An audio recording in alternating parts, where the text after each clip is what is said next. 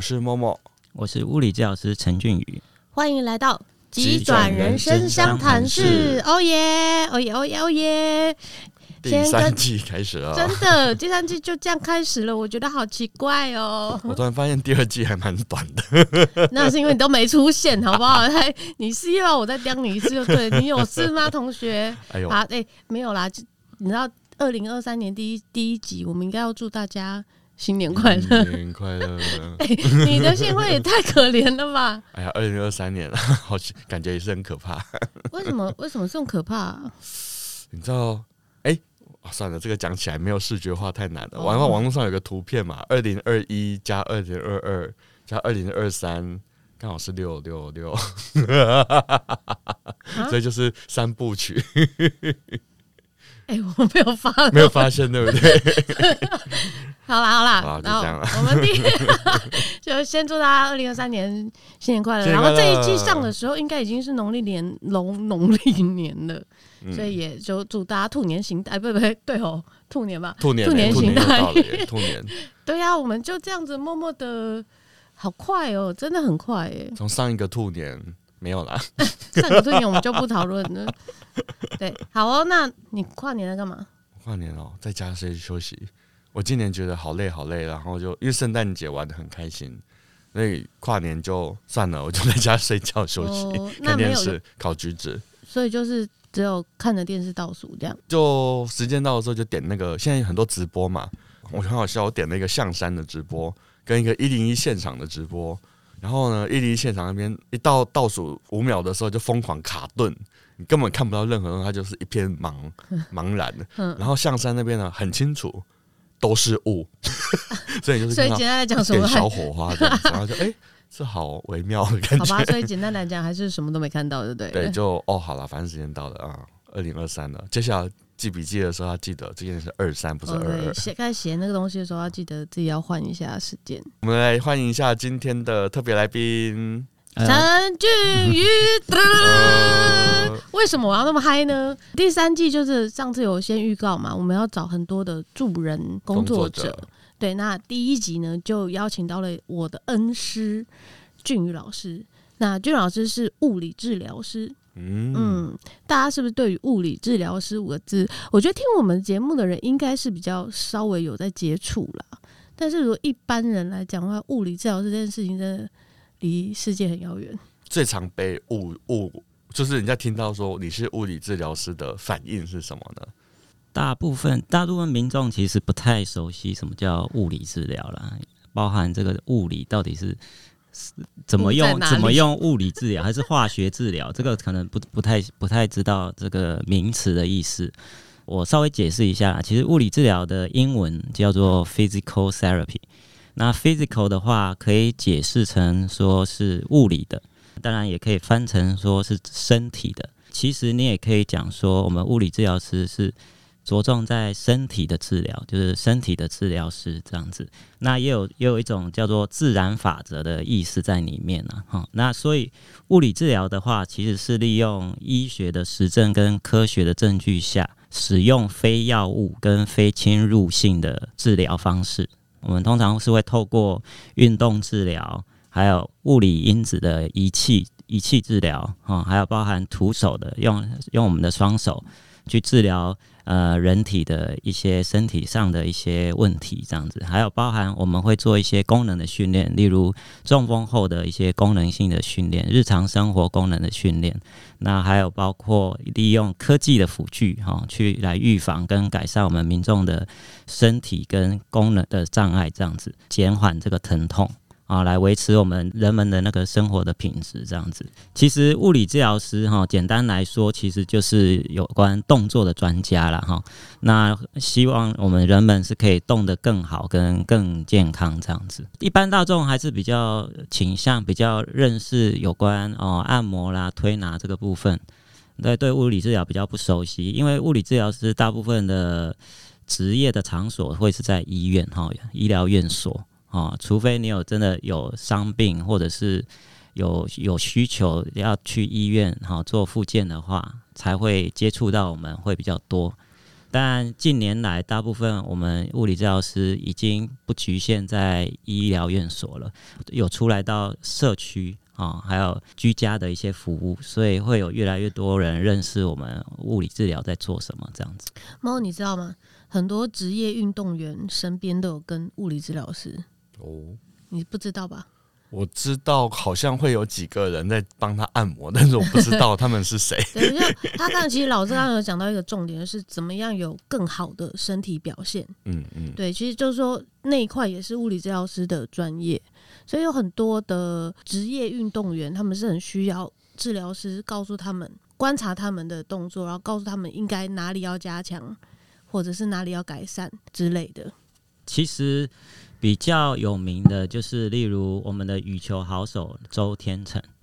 周天成在你如你如果有在看他打球的话，后面会跟的一个看起来像教练的人，一个女生哈，其实就是他随行的物理治疗师。那时候这个物理治疗师介入的时候，他周天成还在十几名吧，全世界排名十几名。后来，因为有物理治疗师介入之后，现在他已经是全世界前前三名的好手了。其实周天成有在媒体上有讲过哦，很感谢物理治疗师啊，帮帮助他的动作表现变好。那这部分其实是可以在新闻媒体上看到的。一般呐、啊，就是比如说你朋友或者是身边的人介绍说你是物疗物理治疗师的时候，我我自己的猜测，会不会有人就会直接问说：“哦，我最近肩膀很酸，你可以帮我看一下吗？”类似这种会很多吗？哎、欸，其实蛮常见的，蛮常见的，就是说。包含亲朋好友，嗯，其实都会多多少少都会有这样的问题，嗯，啊，包含呃，例如肩颈酸痛啊、腰酸背痛啊，或者是说，呃，落枕啊也蛮常见的，落枕蛮常见的，然后或者是说他最近打球啊受伤啊，哦，或者是撞车祸。哦，开刀、骨折这些部分，其实他们都会有询问的状况，这样子，就会知道我的谁的谁的谁是物理治疗师，那我就去问一下吧，这样的概念。啊、呃，对，因为我表弟就这几年刚好他就是考到，就是已经拿到那个证照，要开始职业。然后呢，我们我们过年的时候就一定会聊嘛，说，哎、欸，你最近在干嘛？我说，哦，我要做物理治疗师这样子。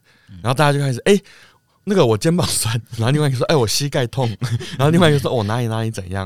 然后就好吧，然后按摩床就拿出来，然后就一路整到我们吃晚饭了。真的假的？大家就大家就排队给他整，然后什么小舅啊谁啊，大家就轮流去给他整。欸、但这也不是所有物理治疗师都知道。然后就吃饭的时候，吃饭的时候我们就在那边吃饭，然后看他那边啪啪啪啪啪啪。哦，但老师，物理治疗其实还有在分细节，对不对？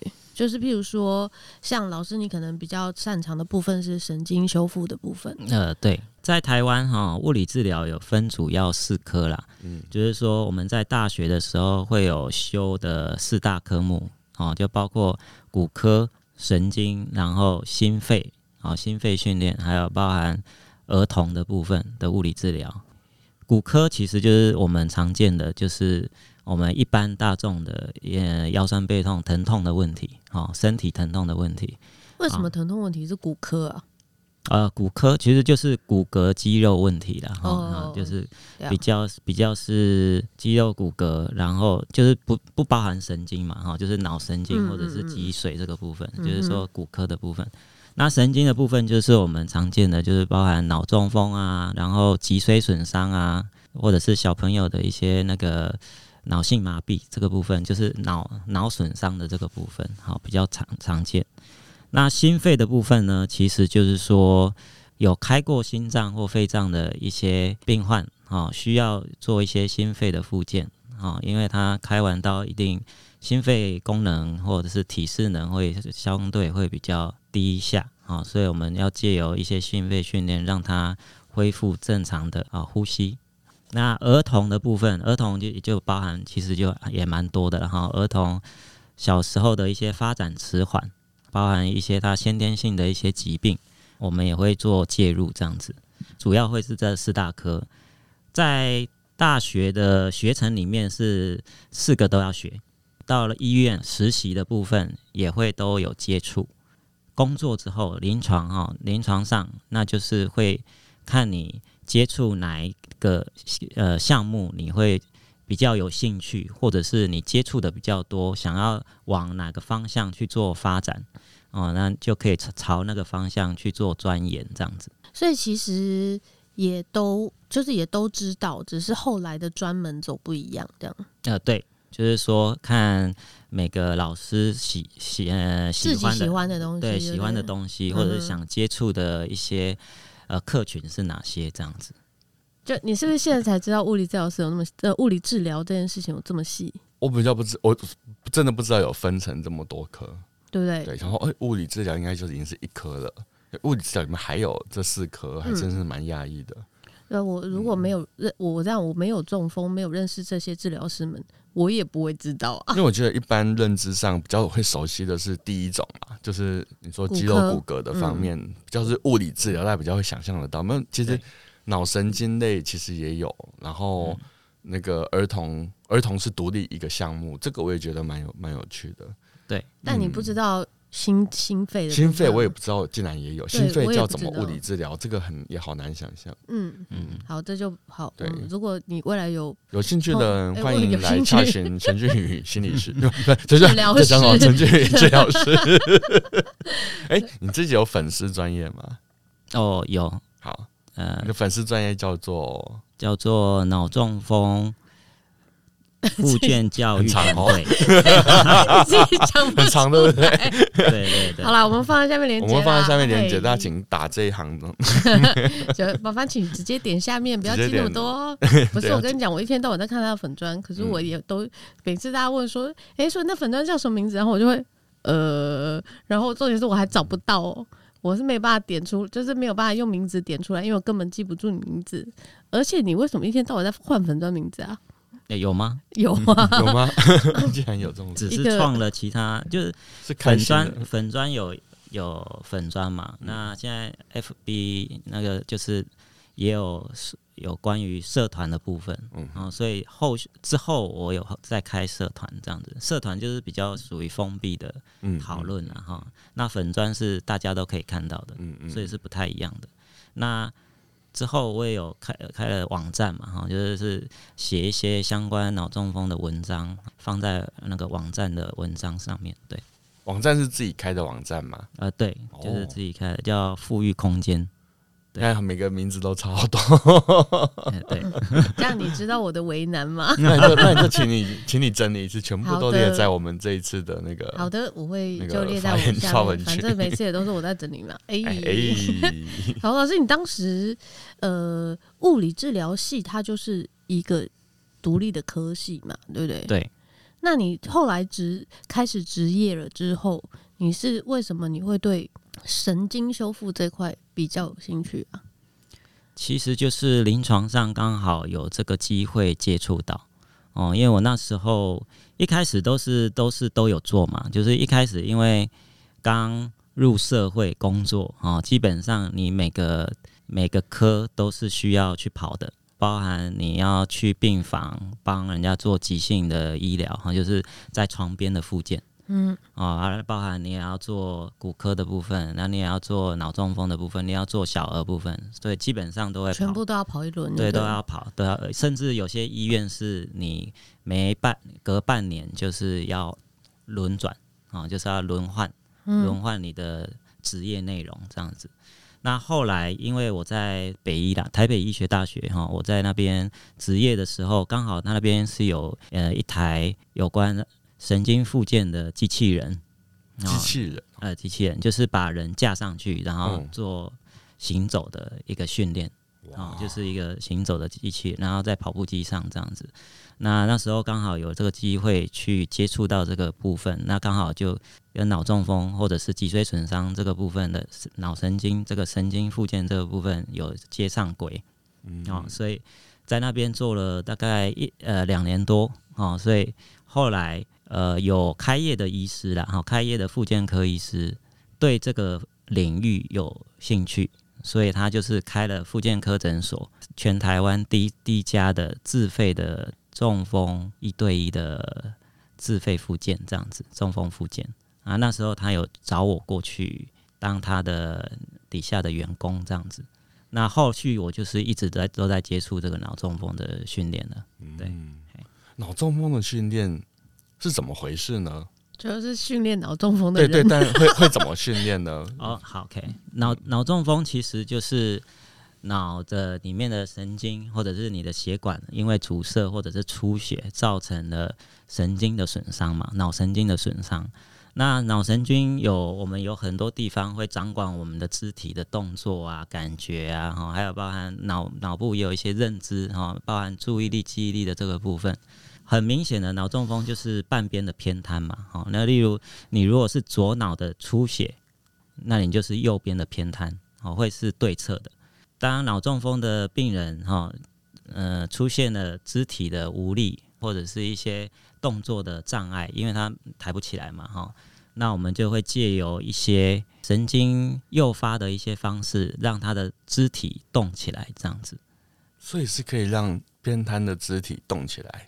呃，是可以借由一些呃徒手的一些技巧哈，或者是诱发的一些技巧，是让他可以感觉到肢体啊、呃，感觉到肢体的被拉扯，或者是有感觉，那让他的患侧再去想着把它抬起来，这样子。猫，你有没有听过一个字叫做一个词？不是不是那个神经可塑性？哦，有听过，有听过。那你知道在讲什么吗？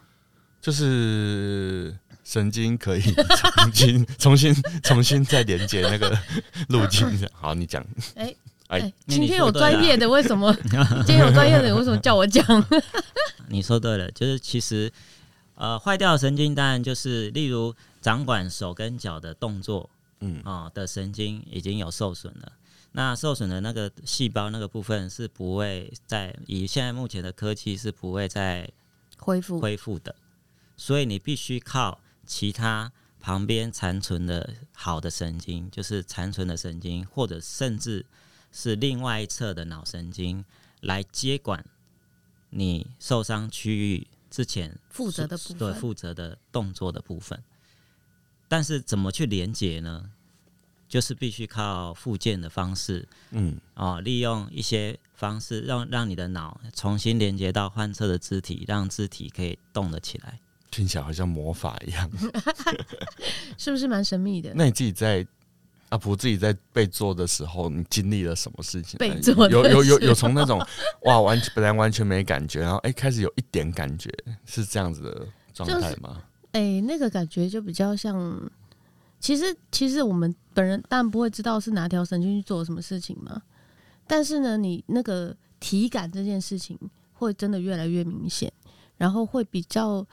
你在训练过程中，就是我常常我们两个会，我就会跟他讲啊，就是我会跟军长说，哎、可以耶，然后他就会很镇定跟我说啊，本来就可以呀、啊，对，就是他那个动作真的，呃，你去因为我们的连接是有问题的，所以当你去想 A 这个动作的时候，跳出来的可能会是 C 或 D 这个动作，跟那个动作一点点关系都没有，那我们会有很多不正常的放电跟代偿。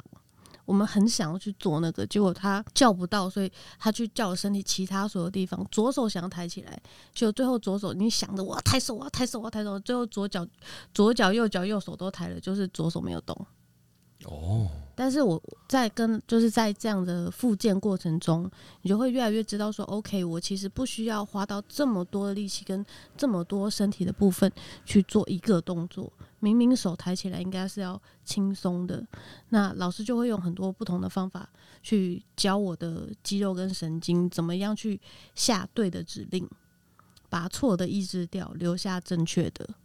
让我们在，所以我什么走路会我的走路越来越轻松了，嗯，也越来越正确，就是因为就是这样训练出来的。我就觉得你走路有越来越快的感觉，哎、欸，是有，而且越来越顺。就这样，谢谢我们对面。很长就不用拿拐杖那种感觉，不用一直拿啦，不用一直拿，对啊。其实就是一个概念啊，哈。其实，呃，受伤之后那个肢体是没有力气的。那其实不光只是没有力气，而是可能连感觉都没有。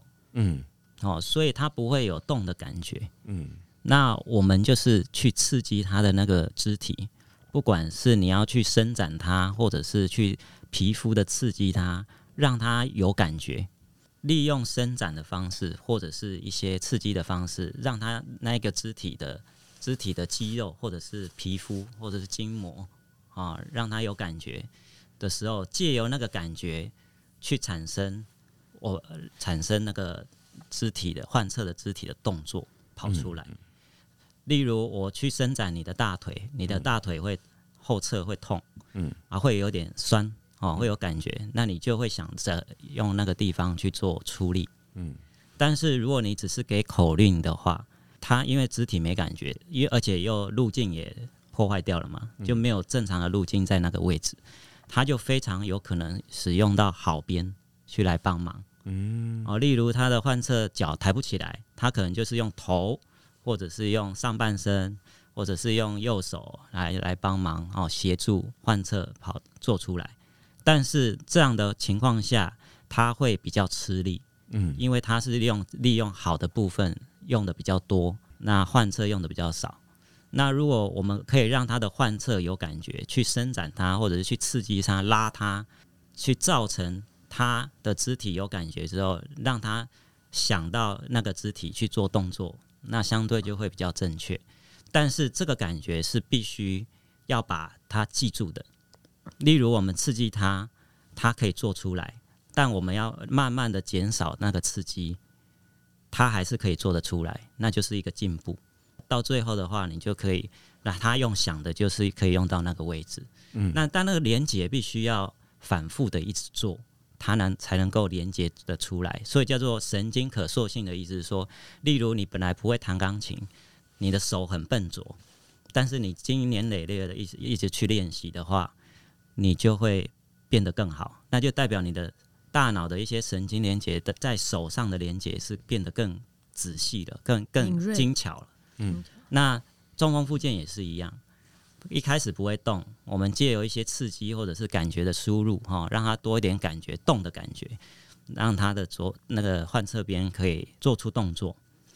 那这个动作它必须要记住，然后去抓住那个感觉，然后反复的去练习。他才会慢慢进步，不然的话，他每次都是需要别人的借助去做伸展，他才会做得出来。呃，老师的一个协助的一个重要的工作，就是让他可以好动起来，动得比较好，然后就是他觉得比较轻松、比较容易就可以动起来，而不是用全身的力量去带起他的患侧边，这样子。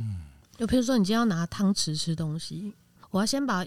汤匙塞到左手里面，然后他光拿就是我要用脑袋去想的，我的左手抬到嘴边，我要花全身的力气，他才抬得起来。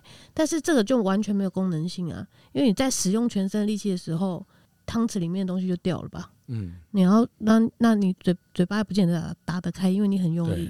然后你吃个饭，你跟游了三个小时的泳一样，对，所以这这件事情就变得没有意义。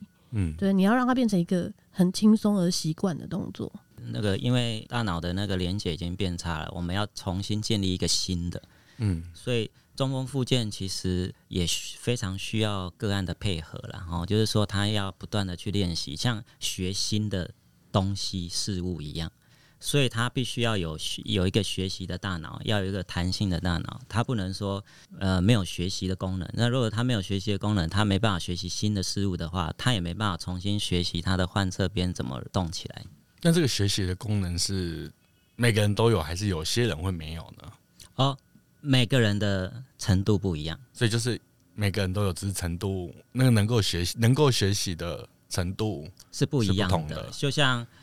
这是先天的吗？还是他是后天？先天后天都会有，都会有。就是说，有些的人的人格特质就是喜喜欢学习新事物嘛，但有些人就是会留在比较舒适圈嘛，或者是说他的大脑是比较僵化的，哦，就是比较不愿意挑战的。那某部分他就会有一有所限制啊，就是因为他就不会去学到新的东西。那长辈有时候是比较相对。脑部也是相对是比较年年长的人，然后年龄因为年龄越来越大，他的脑部也会越来越退化，所以他的脑部的学习的功能也会稍微比较差。好，所以这个部分的话就会有影响到。所以年轻人为什么说会相对恢复会比较好一点，是因为他的大脑还是属于比较活化的状态，就是比较啊、嗯呃、比较有学习能力的。所以像我们说，有些人说活到老学到老，一直都有在学习新东西的人，他是不是脑子就会一直维持在学习能力都还不错的状态，可以维持比较久？啊、呃，没错。哦，所以在这里，听众朋友们就可以理解一件事：要常动脑啊，脑袋是个好东西，多用用比较好。那个，如果你家的长辈啊，还很喜欢打麻将，就让他去打吧。哎呀，会划手机啊，会做早安图啊，会会去给他比赞啊。做早安图还是传早安图？做早安图 不是不是不是那个，不是传，只有传那个真的是会哦。只有传真的很像笨啊！哎呀，哎呀，没有，应该没有。你把话讲完了，听我们 那纸船很无聊嘛，你要嘛就自己做嘛，对不对？自己做我倒觉得这这这个我就可以接受了。我最近呢也开始拿一些我自己，比如像圣诞节嘛，我在我在干嘛？我在喝热红酒。我又拍了一个照片，然后就用那个 Canvas，你知道吗？我知道，我有收到你的。对对对对，而且我会放在下面给大家看，是说你是有什么事情那边做长辈图，我收到的时候，哎，这很明，现在那个缝都有哈，你直接进去然后套字就可以了。这个我一看就知道是你做的，因为下面那个绝对是螺丝组的。对啊，那是我 螺丝煮的，怎么会是我煮的呢？我当然知道是螺丝煮的。再一张那个新年，我就烤橘子啊，我就哎、欸、拍了，就给他上个字“新年快乐”，就传出去，就觉得哎、欸、很有成就感。好棒哦！我觉得你这个成就感留给 留给我们长辈用好不好？因为我也快四十了嘛，我现在就是阿伯。你等下我给俊宇老师看一下。哇哇，你挖得出来？不错吧？我下次就都传这给你。比一般的有质感一点吧？不好说。自己讲自己讲，看得出来自己做的，相对相对也比较有诚意嘛，对不对？对嘛对嘛。对啊对啊对啊，这样好像比较有诚意，是真的。好，老师，那刚刚有讲到你本来在医疗院所。就是医院里面，那后来自己就是有出来职业的呃治疗师找你一起。其实大家大部分，因为台湾就是一个有健保的社会，很多医疗的东西大家都是以健保选项为主。这件事情我我们节目里面是有讨论过很多次，就是哎，大家其实很多时候就会以为只有健保可以选，嗯，然后这在我第嗯。第几集？我们一二季好像都有讲到。第一季的时候我有讲到说，哎、欸，后来才发现其实自费有太多选项，太多选项了。而且说真的，之前有在有网络上有有一阵子有在讲那个呃，对物理治疗师应该是说治疗师的这些，因为你们现在在医院里面是必须依附在医生下面，对不对？呃，对，是要需要有医师的医嘱。就是你必须要先就在医院里面，你看复健科的话，就是你一定要先去找找医生，然后医生就帮你评估说，哦，好哦，那你需要你需要物理治疗跟职职能治疗哦，好，然后他就开单子，嗯、我们再去排治疗啊。对，所以如果我没有先去看医生，我就不能做治疗，我不能直接去挂物理治疗。嗯，有啊，就是就是，哎、欸，是复健科不能直接挂物理治疗。哦，是。实际在帮我们复健的陪我们的就是治疗师，但是我们每六次就要回去再看一次医生，医生就要再开一次，所以复健科诊的这是基于健保的前提要做的事，对对？对对，嗯，呃，我知道，因为后来就是认识很多物理治疗师啦，我也知道说，其实在这个过程里面，其实对我们病对我们病人来讲是有点莫名其妙啊，明明跟你每天接触的就是治疗师们。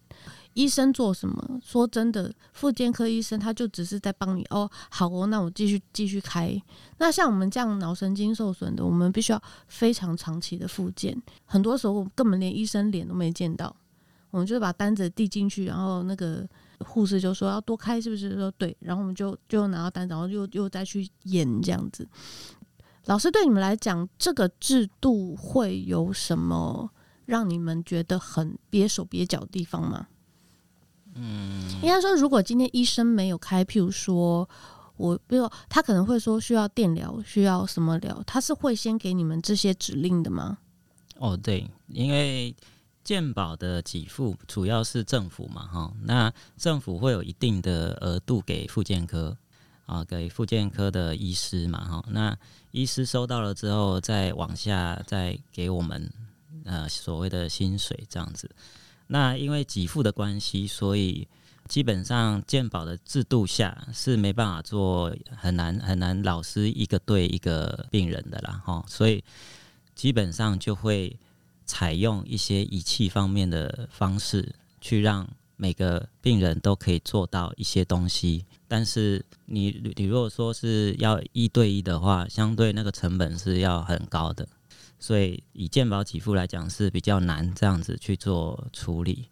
所以在医疗院所的话，基本上就是说，呃，我们都会以仪器治疗为主。那所谓是仪器治疗，如果你有去复健科看到我们在做的话，呃，会有一些，例如拉脖子、拉腰啦、牵引啊，或者是说一些热疗啦、哈、蜡疗，或者是一些光光疗、电疗、呃，电疗这个部分哈，这这些就是所谓的仪器治疗。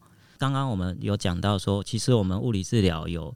三个主要的手段，哈，就是包含仪器治疗以外，还有包含一些徒手的治疗，哈，双利用我们的双手去治疗病人。那另外的话，就有一些运动治疗，哦，看你的动作，哈，走路的动作或身体的动作，教你怎么去做正确的动作，让你呃减缓你的疼痛，这样子。在医疗院所就会以仪器治疗为主，所以一般民众一开始都会认为说，哦，我们物理治疗师其实就是。呃，操作仪器的操作员，哦，对，啊、呃，所以，但实际上我们还是会教运动跟徒手，只是说那个时间被限缩了，哦、呃，就是比较很少时间，很难很难去教啊、呃、病人呃做运动啊，或者是说评估一个病人的状况，没办法太仔细了，呃，对对对对，就比较难难仔细的去去做哈、呃，但是呢，就是医疗体系会有一个。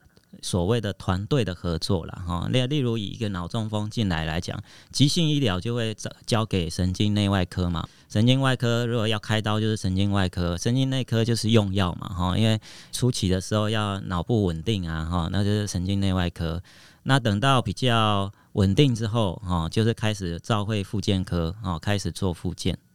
复健科下面又有很多分科嘛，例如物理治疗、哦，职能治疗、语言治疗、心理治疗，还有营养师这个部分，其实会有很多专业需要进来一起介入一个病人这样子。所以在医院里面，我们会例如我们开一个个案报告，我会召会许多医师，哈，神经内外科医师、复健科医师，还有各科的专业。进来、啊，所以真的会，比如说我，所以我在住院的时候，其实是有这么大一个 team 在看我的东西哦。对，基本上就是这几个都会引爆进来。那在医院里面，就是呃讲求的是一个团队的合作了哦。所以包含例如会有一些医疗的纠纷的时候，也必须就是变成共同承担了哈，就是这个部分。所以你说在健保的体系对物理治疗的利弊哈，就是说我们在医院的话会有许多专业会一起介入，这个是利的部分啊，因为我们可以去看到各个面向，也了解不是只有我们专业的东西，还有专业以外的东西，我们也可以去了解，比较可以全人的去看一个东西，然后弊的部分，我是认为说，其实这样的状态下哈，就是说以仪器治疗为主的状态。可能大家都会认为说，哦，民众都会认为我们只是会操作仪器的操作员，可能不不不知道我们还会做一些运动的训练啊，协助或者是做一些徒手的一些技技术啊，然后让你的身体放松啊，或者是矫正啊这个部分，所以他们可能就会觉得只是操作仪器而已，某部分就是会限缩我们物理治疗师施展在民众身上的一些专业跟技术。其实对于民众来讲，其实也是有利有弊的哈。其实就是说，健保当然是可以普及，大众都可以可以负担的一个哈金额这个部分，对对范围。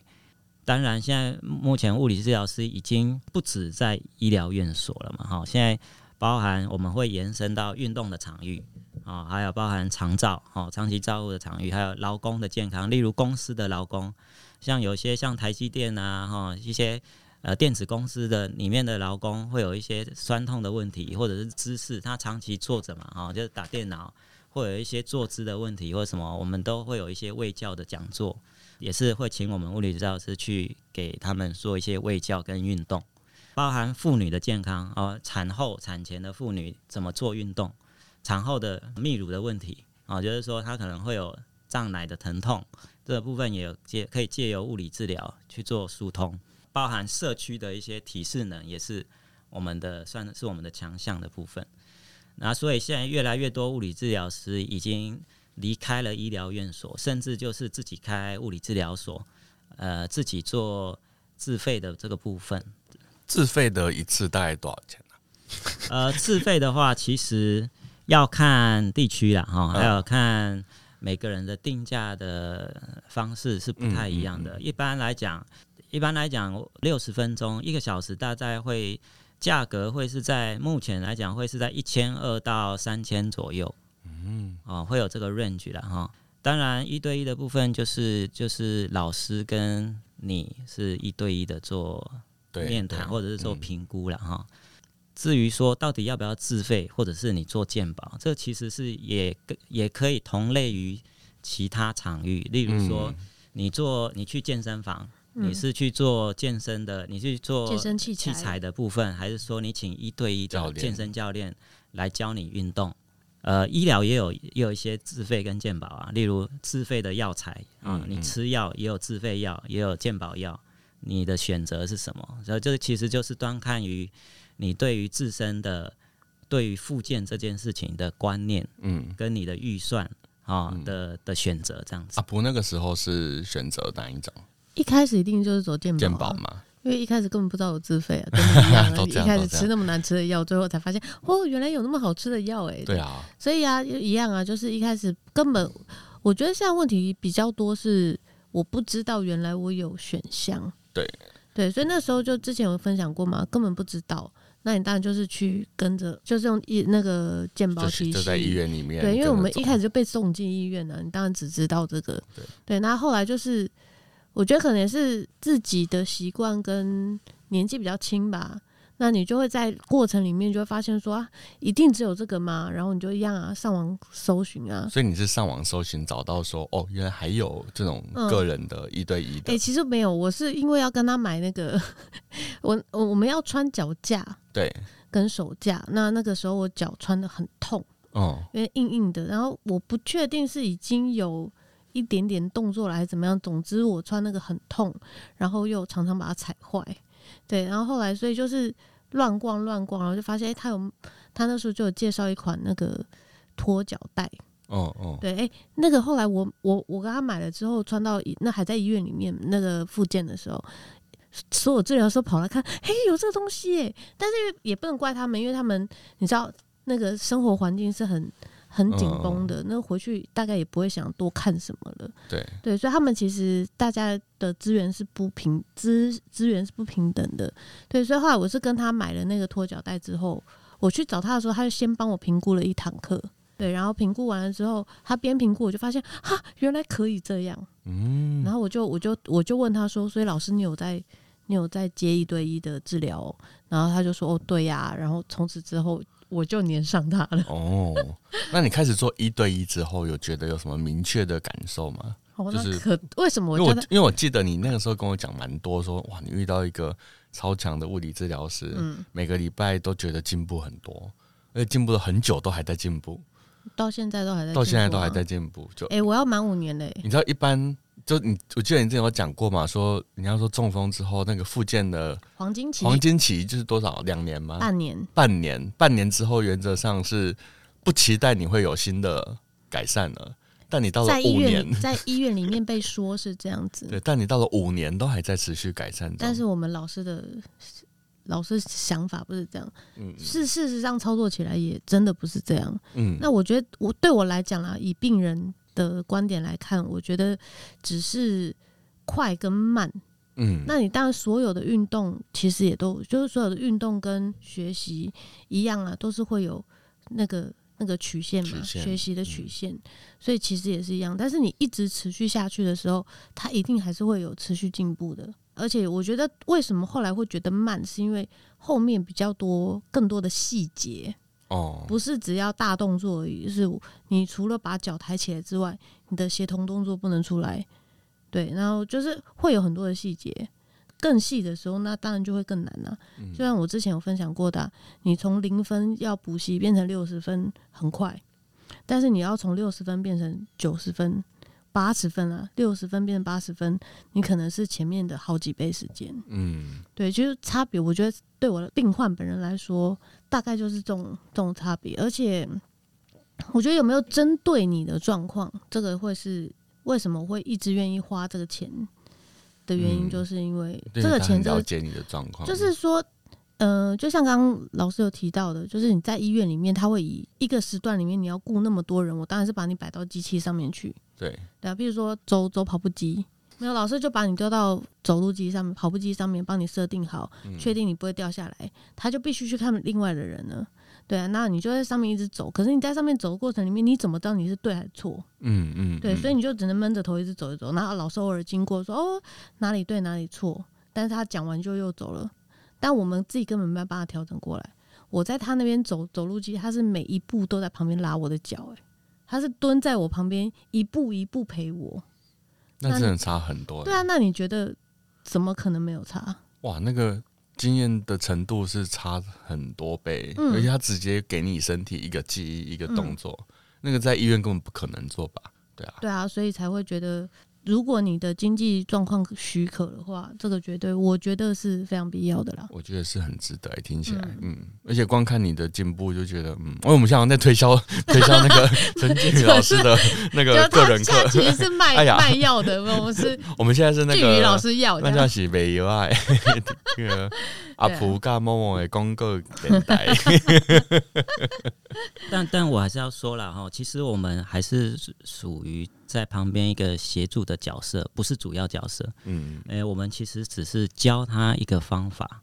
那这个方法能不能记得住，最终还是个案本身。当然，当然啊，对，那个案本身够努力，其实我们只要稍微教一下，他就可以举一反三了。嗯，那如果他不想要记，不想要学，我们再怎么帮他，可能也是都没有效果。这就是你刚刚讲那个学习的心理跟学习的主动性那个例如，例如我们教给他一个动作策略，是他现在走路的时候没有使用过的。嗯、那他每一次在做的过程当中，每做一次是不是就要很努力的想？对，因为他才能够做出这个动作嘛。变成费力的做了一件以前很容易做的事，很费脑力哦，很费脑脑力哦，因为他必须要控制，他才有办法做出。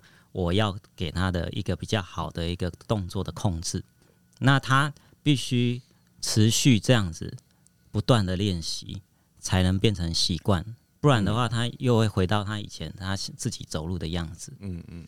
所以这个必须很靠个案本身的努力了。哦，我只能讲说，这个努力可能大于百百分之五十以上，我们老师可能只协助二三十。好，这个部分，那当然有协助还是跟没协助还是有差别的，是因为有些个案是非常的严重的，你没有老师的协助，你要靠他自己动是不可能的。初期的时候还是需要靠我们的协助哈，去让他慢慢的一步一步建立起来。欸，我很好奇一件事，像呃，因为我之前有接触一些身体工作者、按摩师啊等等等等，我们会有一个感觉是，不是感觉就会有一个认知是，其实很多人。正就是健康的人，在日常生活中用身体，其实都是用错，或者是用了很不好的姿势。比如说，我们讲最简单的走路啊，或者是坐啊，他然后比如躺在沙发上啊，有很多很多错误的姿势，或者是错错误的用力的方式，会做某些事的时候耸肩啊，什么什么的，这些你们也都是会去研究、会看得到的吗？啊、哦，是，就是我们就会借由一些动作的观察啊、哦，所以我们时常在看看你的看人体在走路，譬如你在呃，大家走路的样子都不太一样嘛，多多少少都不太一样。嗯、其实我不会讲说那是叫做错误的动作了，嗯嗯，而是说习惯的动作，习惯动作，因为他你只会做那个习惯的动作，但不会做其他没有没有做过的动作啊。哦、我们的动作其实其实是要多样性，你才不会有一个。呃，fatigue 就是说你才不会有一个疲乏，哎，对，固固定的一个模式啦，因为你固定的姿势，例如你腰挺了很久，那你腰一定会酸，对，所以你在这个过程当中，你可以做不不同的动作的变化，去改变你的重心或者改变你的姿势，你随时的去动的话，随时的去改变你的姿势，其实就不会有一个损伤了。嗯哦，最怕的就是说你只知道某一个姿势、固定的姿势或固定的动作模式。嗯、例如，哦，我们手拿着手手来拿东西，手肘往内或者手肘往外的拿，我们肌肉的使用就不一样了。嗯，哦，那最怕的就是你只有一个动作的方式。那你做可能十次甚至五十次，你可能就会有劳损了，就是会有损伤了。因为都在同一个啊，对，这同一个肌肉的模式，所以就会肌肉就会呃酸痛啊，或者是会有一些肌肉酸痛的问题。所以我们只要改变动作的方式，或者是做那些你们比较不常使用的肌肉，让那些不不会使平常不会使用的肌肉出来，那些太过于劳累的肌肉让它放松。那我们就会得到一个平衡，这样子。哦，对，所以没有所谓的错误的动作。人生下来有这个动作，一定不是错误的，而是说不能是只有这些动作。嗯，这个观念还蛮有趣的，多一些动作的选择。是，对。没有，刚刚刚老师在讲这一段的时候，我很认真在想说，钢管有没有？好像也是会有，就是我们比如说切切进某一个动作。完成之前，其实它有 N 种方式，它不是只有一种，嗯嗯、好像可以套用在任何事情上。这样想一想，我觉得最糟糕的就是我们的国民教育，永远都是端正，然后坐姿只有一种，你弯腰驼背动来动去就会被骂。但是动来动去其实对身体比较好。所以其实 A B C D E 不是不是唯一的路径的。就是你看小朋友在那边动来动去，咬咬舌，咬咬舌，其实是很好的，对他身体是很好的。然后被限制在最后高三。大一坐在那边，只有一个动作，弯腰驼背啊，你就觉得这个人已经完了，没有乱讲，就是会觉得说，哎、欸，我们一直在限制大家的动作有一个好坏，连我刚刚像发问，我都有一种说，哦，好像动作是错的，嗯、对的这个状况，那也许就会造成反而是更多的限制，是对，那反而不敢动了。对，其实我觉得刚刚听到一个很重要的点是，其实身体是需要很多不同动作的模式，你可以试着做各种方式，然后让它找到。不同的空间，避免说你一直做同样的事情，无论你做的再正确，都还是会劳损的。这样子，嗯，对，这个观念很倒很不错，哎，就是有没有生病的人都很适用。对，所以啊，物理治疗师本来就不是专给我们生病的人。对啊，但是你知道没有生病的人要遇到物理治疗师就很难哎。不会啊，不会，我我身边有越来越多人在状况很好的时候。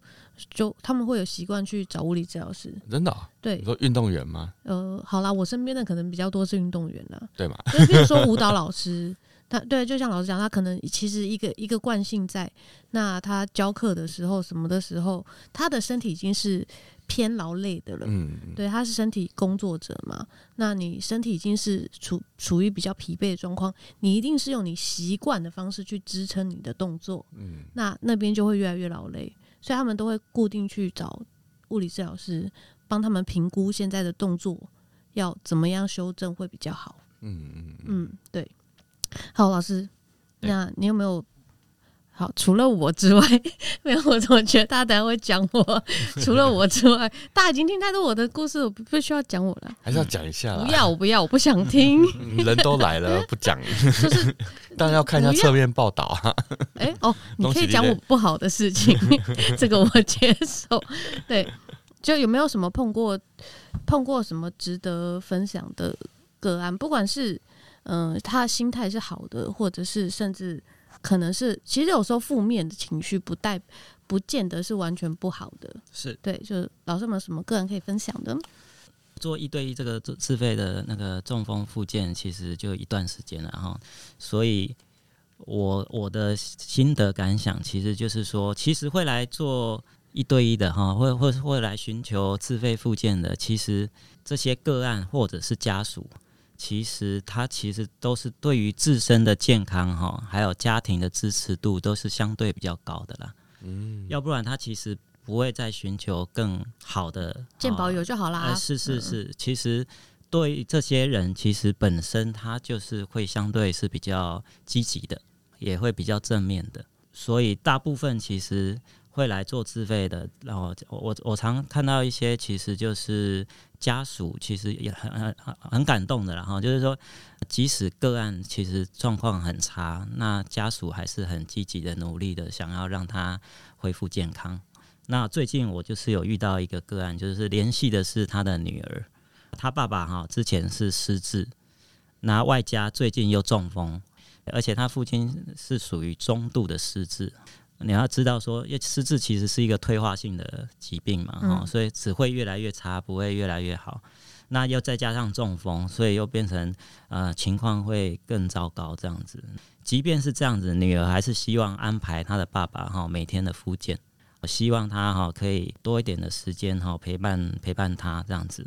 听我们老师讲哈，因为那是我们老师的一个个案，这样子，女儿其实都很积极的帮帮助爸爸复健，甚至连转位啊这些，有些都是他自己亲力亲为啦，很积极的呃会传一些啊、在家里的影片给我们老师看，然后去想说哦，如何去更更多去帮助他爸爸哈。啊，所以其实这个这样子其实还不在少数哦哈，然后其实蛮多的儿子女儿其实也是都还蛮。还蛮孝顺的。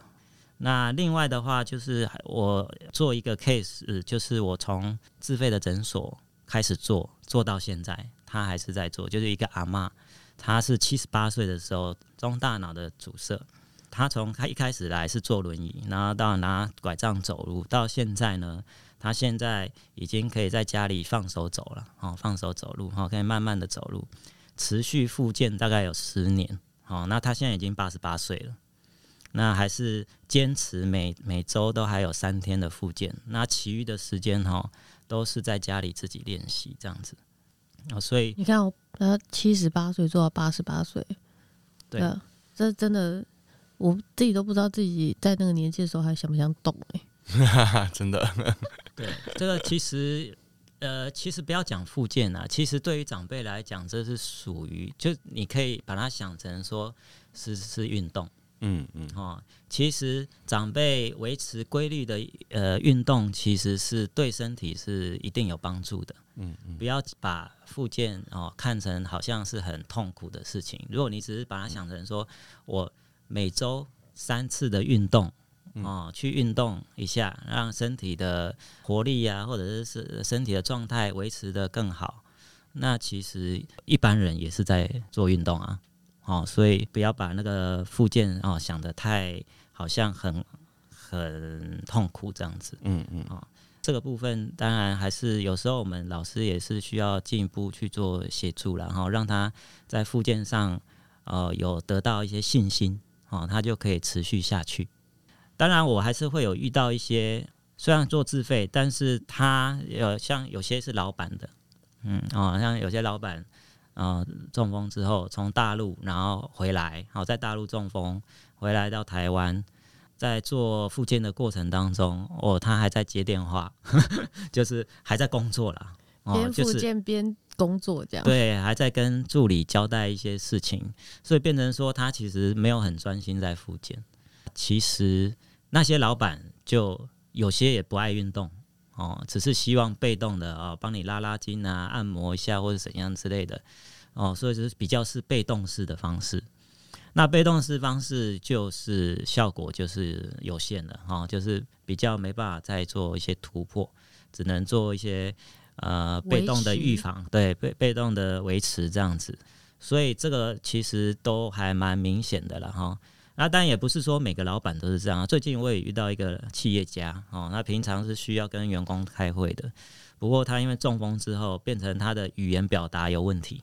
他是听得听得懂的，但是表达是有问题的。但他非常认真啊、哦，这个老板非常认真，找了非常多也自费的语言附件啊，哈、哦，甚至他每次来附件，几乎是全家人一起来。回家的话，儿子两个两个儿子轮流帮他做语言的训练啊练习。最近他语言表达有明显的进步，最近又开始跟员工开会了。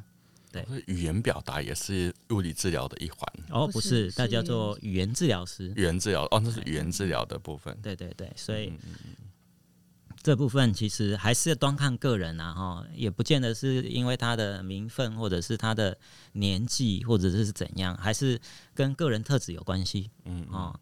他对这件事情在不在意啊？对自己身体的状况在不在意？愿意付出多少金钱跟时间？是是，愿不愿意投入这件事情？还是说他把他的焦点转移到其他地方去了？那就不一样了。其实说到底还是个人的状态。嗯，就是你怎么想跟怎么看这件事情。你看我们第二季访问这么多这么多人，其实说到底还是你自己怎么看你自己的状态，其实才有办法去走出更好的路啦。对啊，好。那老师，我们你有后悔过选择这条路吗？这时候有后悔不能讲了吗？说到这部分，其实哈，其实大家以前在选科系的时候也都误打误撞了，大概就是因为你成绩大概到哪个程度 哦，然后你就会选到相对应的科系。嗯嗯嗯啊，即使你看了他的一些啊文那个细所的一些介绍。你也没办法完全参透了，完全参透说他到底在做什么。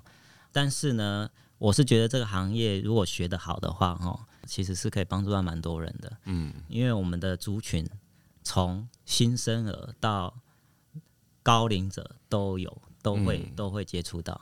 哦，就是看看你呃希望接触的是哪个部分。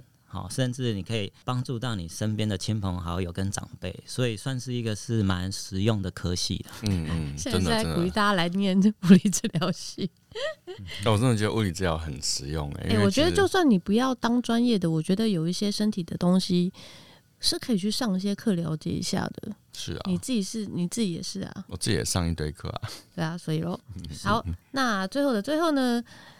老师有没有以你是治疗师的的身份，对于家中有中风的病人，你有没有对他们，就是等于是照顾者啦？嗯，有没有什么建议给他们？有人说一人中风哦，全家发疯，就是好像是 是还蛮严重的一件事情，的确也是还算蛮严重。其实每个家庭都不一样了哈，包含他们亲子的关系呀、啊，到底是怎样？哦，这其实都不一样，所以呃，一个家人中风必须涵盖到他的家属跟照顾者，以及医疗介入的部分。所以我会从三个面向看，就是说个案本身，然后就是家属或者是主要照顾者，或者是身边的人，以及治疗师，三个一起去共同讨论怎么去帮助这个个案更好。或者是照顾者的部分，如何了解、提供什么资源或协助给中风的家人，那让让个案本身哈去了解到自己现在目前的状态是什么，可以朝的哪个方向前进，让他们越来越清楚的时候，复健才会有一个比较好的一个未来的一个方向了哈。嗯，否则有时候一开一刚中风的时候，根本不知道怎么处理。其实我妈妈也中风过。哦，当初是在南部的中风，哦，他也是阻塞型的。那还好，身边亲刚好有亲戚，那马上就送到医院去。那时候还要签一个说，哎、到底要不要打血栓溶解剂？因为那时候我父亲也不在身边嘛，哈，所以我母亲只有亲戚在。那亲戚还要问说，哎、那要不要签这个东西？这样子，哈，所以都一切都还是属在。呃，都不知道的状态了哈，就是一步一步走过来这样子。那如果现在现在的资讯越来越发达的时候，其实家属或者是照顾者其实是可以透过 Google 一些搜寻啊，或者是说医医院所提供社工的一些协助，哈，去了解说，呃，中风之后要接下来要做哪些的准备安排，或者是出院的计划。或者是你要做转院的住院，或者是说你回来之回去之后要准备什么东西，这些事先都让家属理解的时候，那其实他就可以帮助他的家人获得一个更好的一个状态，这样子就不会一起发疯了。对对对。好，那老师有没有给给需要复健的，不见得是中风的，就是只要有需要复健的个案，有有没有什么给他们什么建议？其实大部分人在在医院复健哈，复健了可能几个月、半年或者是一年，有时候还不知道自己的头绪在哪里，就是到底要复健哪个到哪个时候，这个复健到底要复健到什么程度才不用复健？我现在还可以继续往哪个目标来走？其实他们有些是懵懂的，是完全不知道的。那身为治疗师的话，个人我就会给他一个建议啦，可以分做叫做身体的功能，还有你的日常生活的一些功能的独立性，跟环境啊，例如你社会要返回工作这三个面向来来谈呐哈，就是说第一个部分就是你自己自身的身体的状况跟动作的状况，你你有没有想要更好？那另外的话就是说，你现在自能不能自己独立做事情？日常生活的功能，包括你在家里的洗澡、吃饭、穿衣、穿鞋子这些东西，或者是你出门的时候也会有遇到什么困难，例如你要去呃坐捷运啊、坐搭公车啊这些，甚至到后面后期呃，你就是要返回工作。或者是你遇你要到不同的职场，想要再找找寻一份工作，这部分这三个部分可以做相对应的，就做讨论，去厘清说你现在想要的目标是什么。因为其实每个人的呃想要的东西都不一样，期待的是不一样的，呃，期待是不一样的。对，有些人只是想要自我独立就可以了，那有些是希望自己。身体的功能更好，那有些是希望说，呃，赶快要赚钱了，啊，要赶快赚钱养家，或者是养养活自己，让自己有独立性啊，这个其实都不一样。那可以借由跟治疗师的讨论，去厘清说，哦，他你现在主要的目标是什么？我们可以朝哪个方向去迈进？这样子。好，那我们最后的最后，真的最后了。你接到我这个案有没有觉得莫名其妙？